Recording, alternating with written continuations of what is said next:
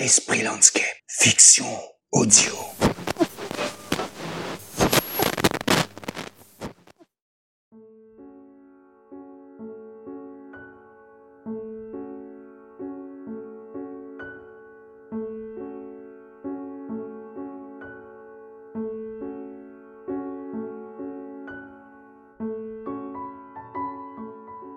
Ce fait s'est déroulé en 1970. Pour vous situer un peu à cette époque, à l'île de la Réunion, cette année-là, Monseigneur Gilbert Aubry est ordonné prêtre, et la ville de Saint-Pierre se dote de sa première zone industrielle. Alain, un homme de 20 ans à cette époque, très renfermé sur lui-même, avec un comportement imprévisible, ce qui lui posait quelques difficultés pour travailler. Son frère David, âgé de deux ans de plus que lui, lui prend sous son aile et lui apprend les rudiments du métier de pêcheur canote. Alain apprend très vite le métier de pêcheur ainsi que les risques encourus par l'océan. Alain et David habitaient sur la pointe au cap ouest de l'île.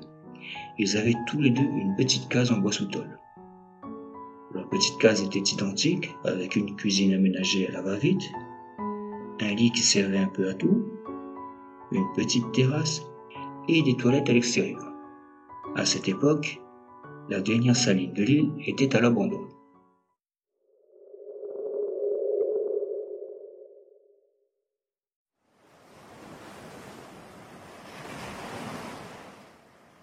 David devait travailler deux fois plus que son frère, en raison que celui-ci n'était pas très apte socialement à travailler et surtout qu'il avait d'autres projets plus personnels en tête.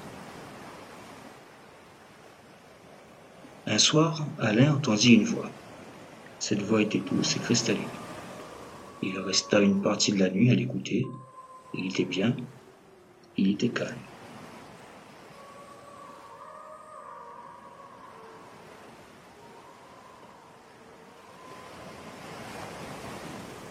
Le lendemain, quand il demanda à son frère si lui aussi avait entendu cette voix, David était très étonné et qu'il n'avait rien entendu. Alain, un peu déçu, aida son frère à nettoyer le canot.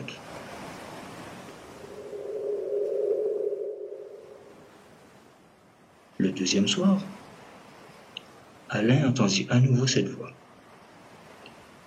Le chant qu'il entendait titillait sa curiosité. Il décida d'aller à la rencontre de cette voix.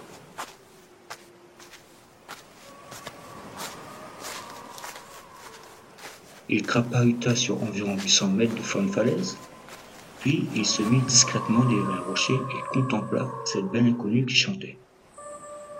Éclairée par le clair de lune, elle était nue. Alain était émerveillé par tant de beauté. C'était la première fois qu'Alain voyait une femme en tenue d'Ève.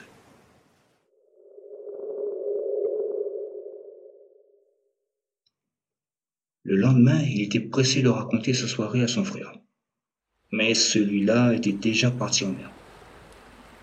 Alain trouvait la journée très, très longue. Il avait beau faire des allers-retours, surtout au fond de la falaise, dans le but de trouver juste un indice. Un indice sur cette peine inconnue.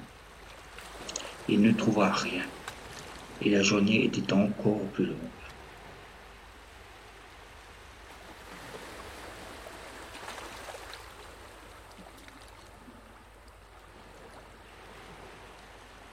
Le soir venu, Alain entendait les premières notes.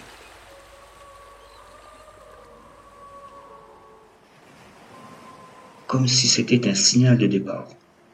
Dès les premiers sons, il courut en direction de cette voix qui était au même endroit.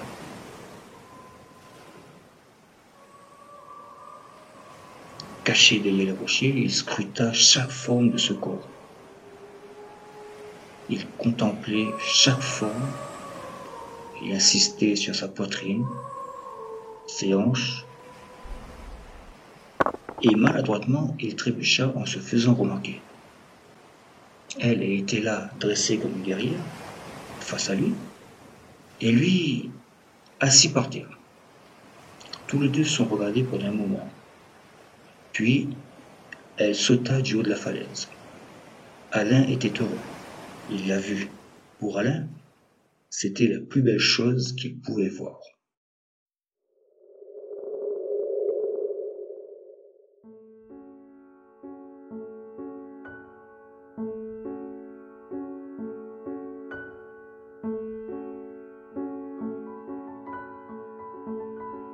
Le lendemain dès l'aube, il prit le bateau avec son frère. Il avait beau raconter ses soirées et sa mystérieuse inconnue, David n'avait que faire de ces histoires. Lui, ce qui l'intéressait, c'était le poisson qu'il allait ramener, et rien d'autre.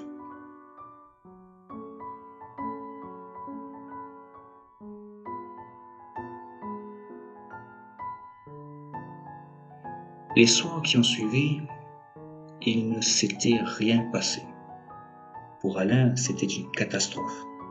Ne pas entendre cette voix, c'était horrible. Il avait beau faire le 100 pas jusqu'au point du rendez-vous de la dernière fois, mais rien. Cette absence le mettait hors de lui au point qu'il se fasse recadrer par son frère.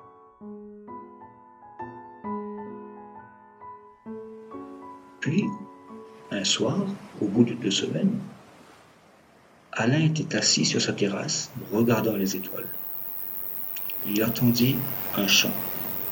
Ce chant. Pas de doute, c'était elle. Alain courut à travers les rochers. Plus rien ne comptait pour lui. Une fois sur place, Alain se rapprocha d'elle pour entamer la discussion. Toi, moi, je m'appelle Alain. On m'appelle comment Mon nom c'est Alain, je m'appelle Alain. Alors comment on m'appelle On cause pas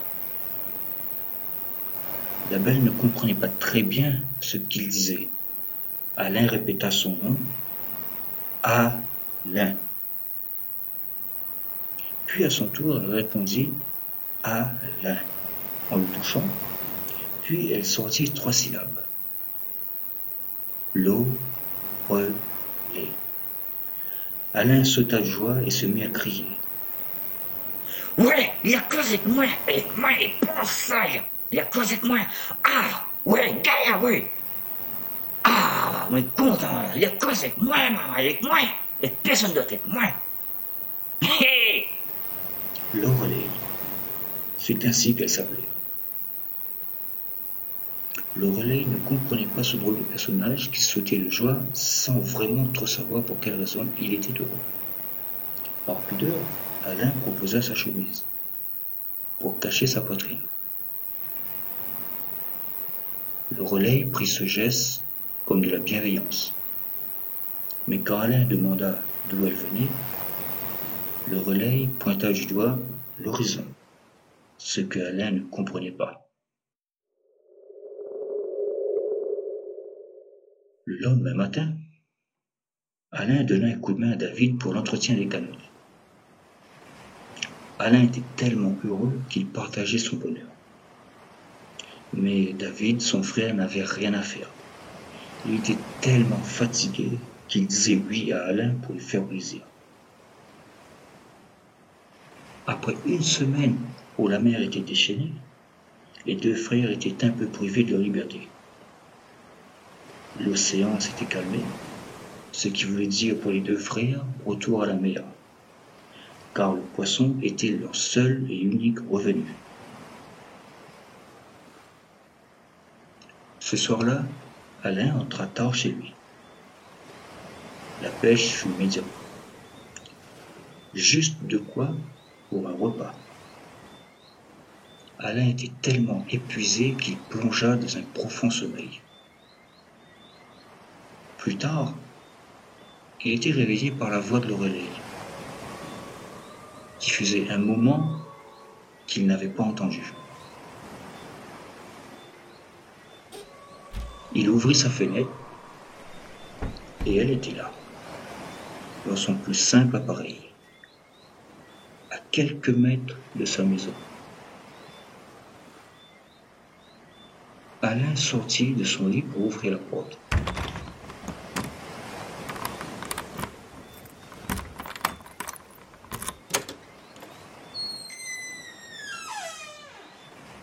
Le relais s'approcha et prit Alain par la main. Alain était surpris, ne comprenait pas très bien ce qu'elle voulait. Le relais posa la main qu'elle tenait sur sa poitrine la porte se referma sur une étreinte de couple amoureux qui se découvrait.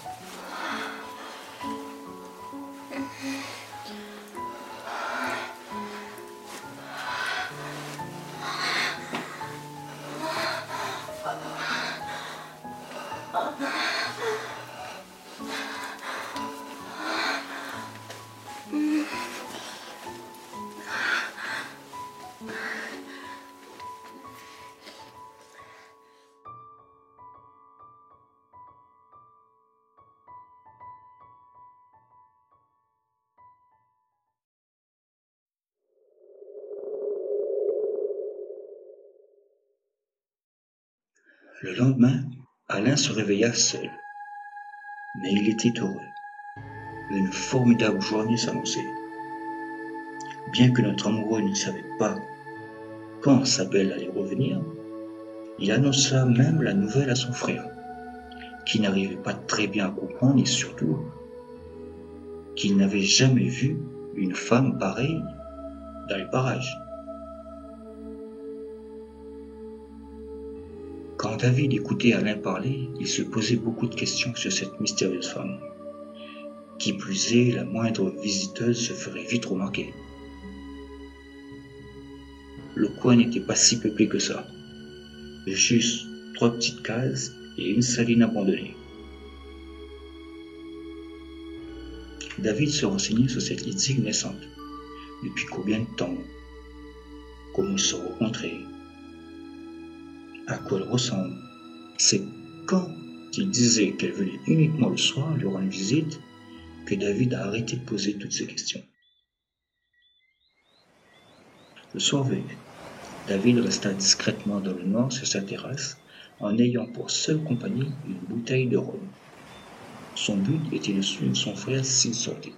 Mais cette nuit était juste une nuit ordinaire. Le lendemain, David prit la mer plus tôt que prévu. Quant à Alain, il s'occupait de l'entretien de l'autre canotte et de réparer le vieux filet de pêche qui était là depuis un moment. Puis le soir arriva. David était rentré chez lui discrètement, sans que son frère le voyait. Il s'était mis dans le noir pour mieux épier Alain. Il fallait qu'il eût le cœur net sur cette mystérieuse femme. Sur les coups de 23 heures, il vit Alain sortir de chez lui. David se mit à le suivre en douce. Quelques mètres plus loin, Après l'ancienne saline, il vit son frère s'asseoir à côté d'une femme. Il faisait un peu trop sombre pour savoir qui était exactement cette personne. Environ une demi-heure plus tard, Alain retourna chez lui. David, toujours caché derrière un rocher, décida d'aller à sa rencontre. Quand il s'approcha, le relais fut surprise, prise de panique, elle décide de prendre la fuite. Mais malheureusement, David la rattrapa par le bras. David vit une femme nue, tremblant de peur, la regardant avec des grands yeux jaunes. Surpris par ce qu'il pouvait percevoir, le relais n'avait rien à voir avec la description que son frère lui avait faite. Par réflexe ou par peur, David ramassa une pierre. Le relais commença à prendre la fuite en direction de l'océan. Et elle fut stoppée par la pierre qu'elle reçut en pleine tête et s'écroula parmi les rochers. David se rapprocha, elle était encore vivante. Le relais regarda son bourreau dans l'espoir qu'il rebousserait chemin, mais David lui donna le dernier coup de grâce.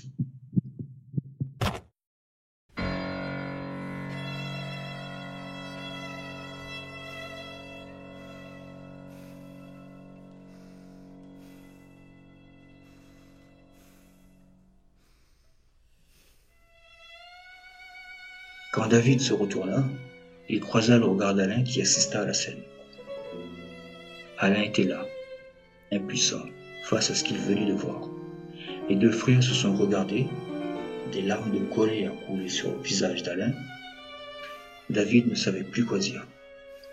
Alain bouillait tellement de rage qu'il se jeta sur David, le plaqua au sol. Et aveuglé par tant de haine, il lui roua de coups. À cause À cause je fais ça À cause Tiens-moi Tiens-moi à cause Pourquoi? Cause Quoi? Tiens-moi à cause. Pourquoi? Tiens-moi pourquoi. Pourquoi? Tiens-moi pourquoi. Puis il prit un rocher à portée de main et lui donna le dernier coup avant que David ne meure.